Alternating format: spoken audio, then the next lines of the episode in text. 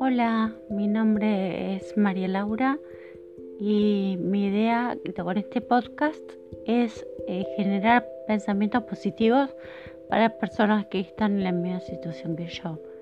Yo quedé discapacitada hace dos años y me hace bien escuchar cosas positivas.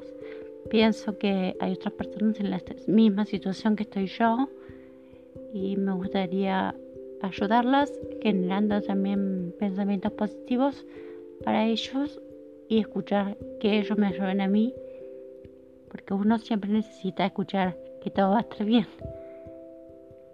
De esto se trata este podcast.